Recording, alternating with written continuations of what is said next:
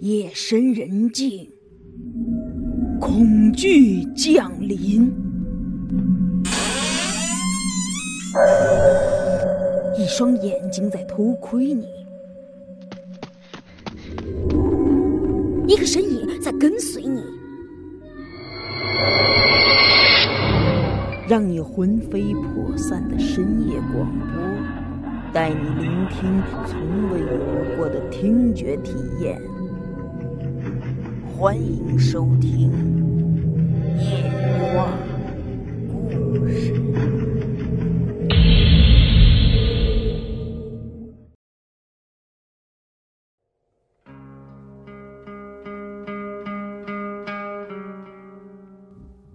这老话说得好啊，鬼这玩意儿，你信它就有，不信就是扯淡。这河南开封啊。是个老城，上千年的历史。现在啊，背街小巷里头仍然有很多老宅子。你想，老宅子存在的时间长，阴气它就重。阴气重呢，总会有点不干净的东西。至于你看不看得见，那就看缘分了。嘿，我这逻辑呢，至于你信不信，我反正是信了。不信的呢？你就全当故事看，信的呢也别吓着自己。声明一下啊，这都是我身边几个河南开封的朋友给我讲的，然后呢，我就是做了个整理，都是他们亲身经历的，或者是身边人讲述的。如果真的雷同了，嘿嘿，那还真就是巧合了。也欢迎收听本档节目的听众呢，在评论下方给我留言，分享关于你或者你身边的灵异经历。以下的故事呢，就是以第一人称叙述的。好了，废话不多说了，咱们下面就开始讲故事了。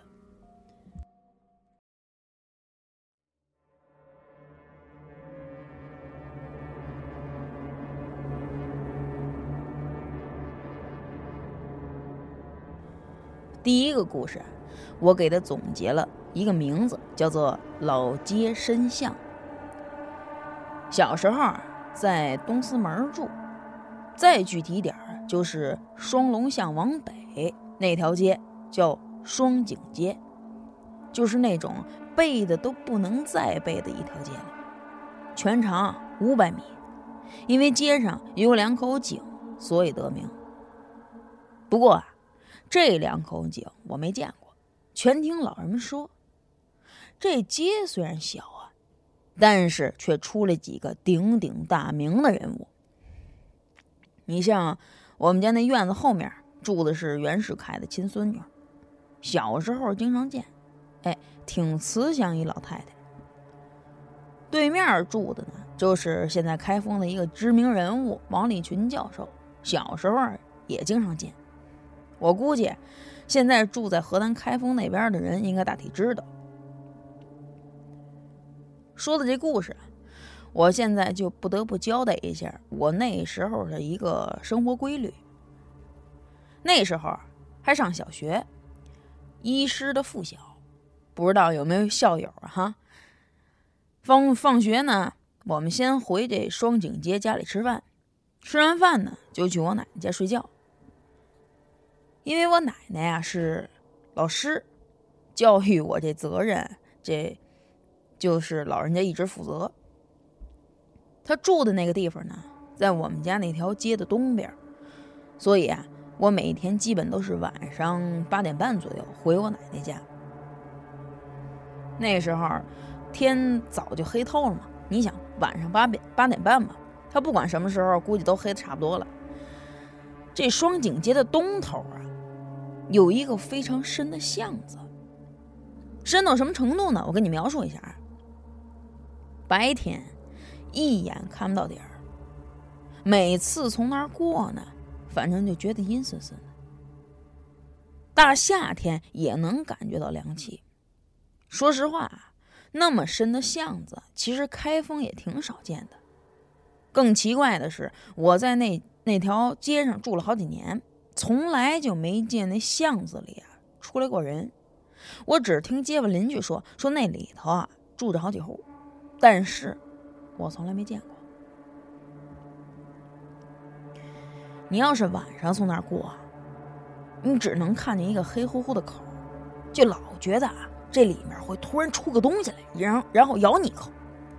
每次走到那儿呢，我都加快速度从那儿赶紧就跑过去。其实不是我胆小，那感觉太瘆人了。直到有一天啊，我印象很深，是个冬天，家里有点事儿，就耽误了一会儿，所以呢，回我奶奶家回来就有点晚了，约摸着快十点多了。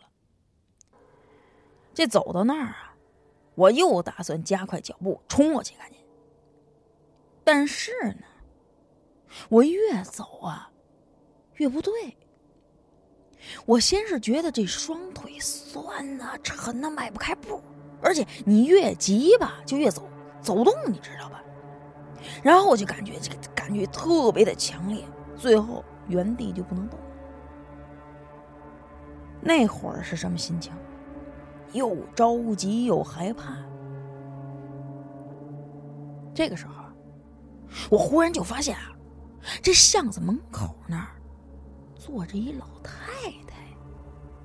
奇怪的是啊，她是坐在一个老式沙发上。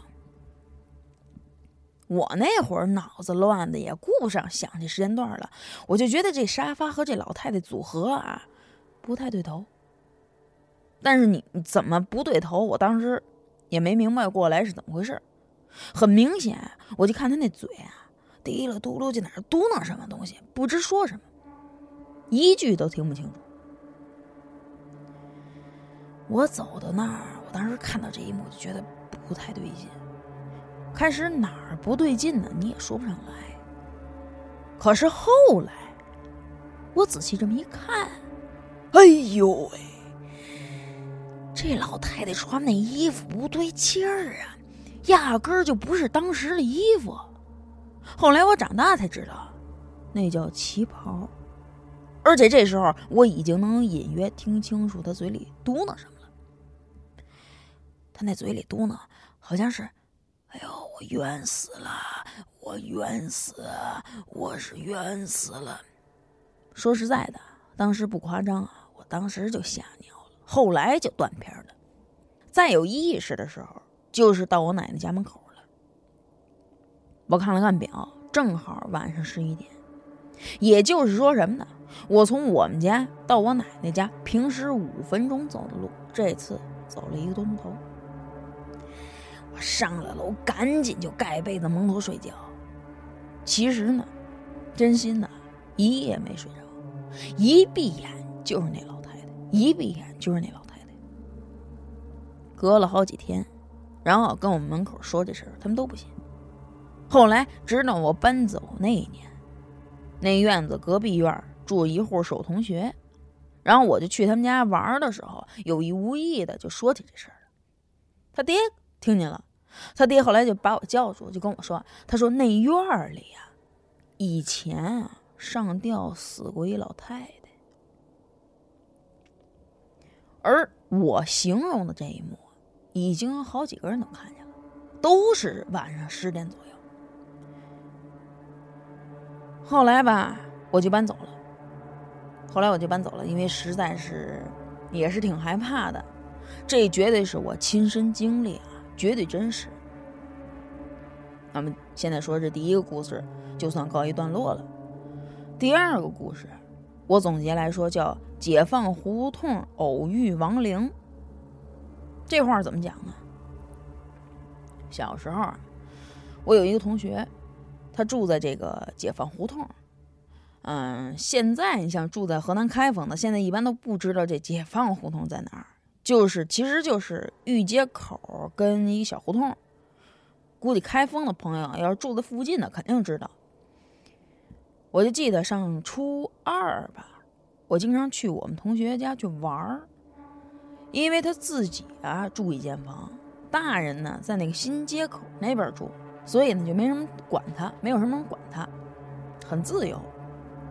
然后有事没事的，我就老去他们家玩儿他家那条那那条街上啊，地势特别低，然后全又是老院儿，特别容易积水，所以呢，院儿这潮气也比较重。他住的那院儿呢，又格外明显。为什么说为什么这么说呢？因为全院儿啊都是七十岁左右的老头老太太，所以呀，反正我感觉就是阴气特别重，因为都是老人嘛，就他一个年轻人。我就记得我一般放学回家路过他们家那儿，然后经常一经常就是一路走，也经常回家之前呢，先在家门口吸根烟再回家。嘿，我就记得那天下晚自习呀。进院儿的时候，我就碰见以前经常碰见一个他们院儿的一个特别熟悉老头儿，我就跟人打个招呼。可是呢，嘿，我打完招呼，人家没理我。其实我特别奇怪，后来我就去我同学那儿，我进他们家门儿，我就随口说了句：“哎，我说我刚才在外面碰见那个谁谁谁了。”我就同学就说说你别在这儿胡诌白咧了吧你，你说那人都死好几天了，你是不是认错人了？我说不可能啊啊，一经常见，你想我经常来他这儿玩儿，所以他院子里一些人啊，我基本都认识，而且非常熟悉。我说这一个礼拜之前还见了，我这同学立刻就这整个的表情啊都不对了。他说：“他说你可别吓唬我，啊！这都火葬了这人。”哎呦，我当时听完了，哎呦，把我给吓的。但是后来呢，我看出他不信了。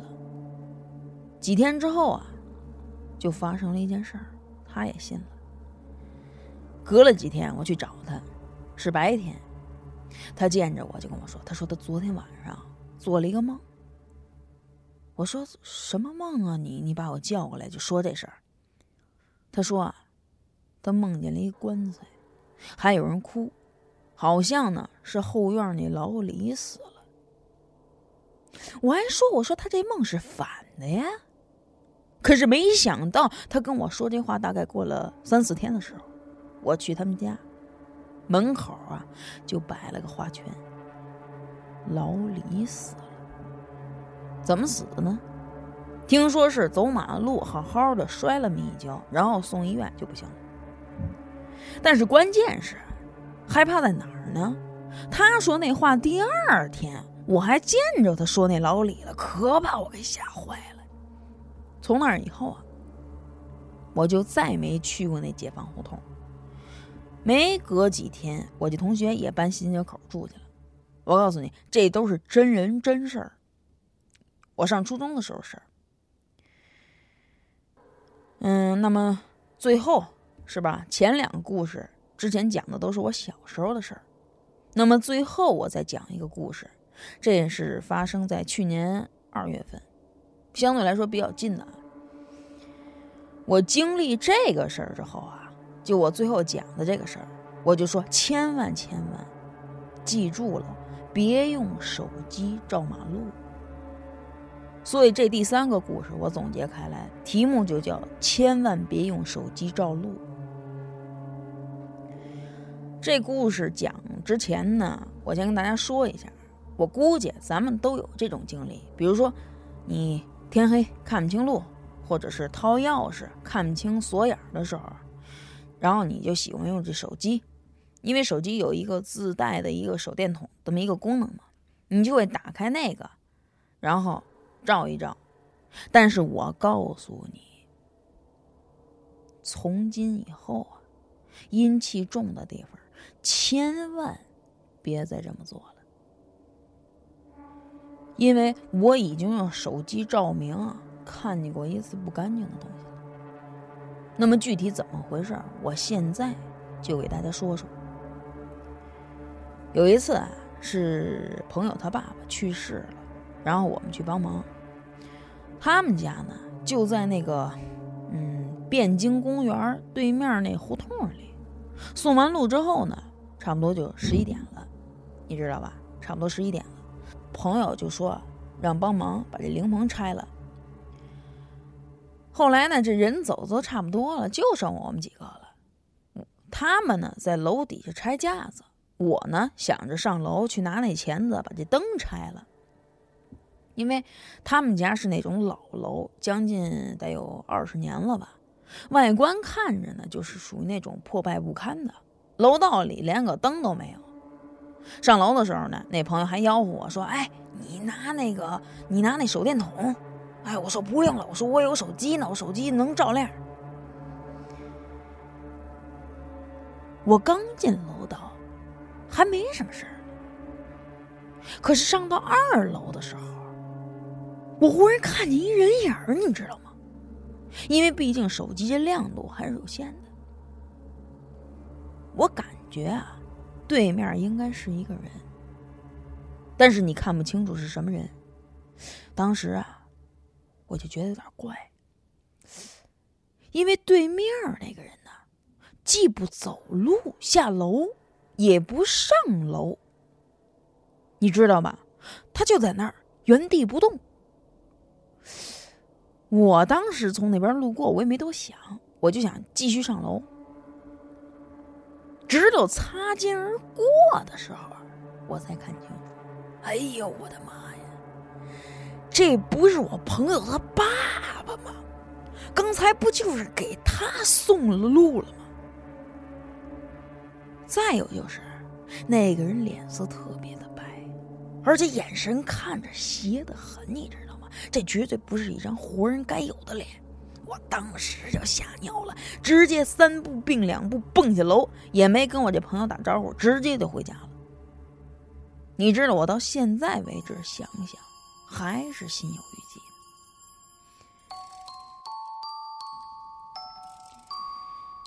好了，今天的身边灵异经历就汇总到这里。还是那句话，信不信就看你自己了。欢迎收听本档节目的听众呢，能够踊跃的在评论下方或者社区留言，写写你们身边的灵异经历，期待你们的分享。这里是夜话故事。带你聆听从未有过的听觉体验，感谢你的收听，我们下期再见。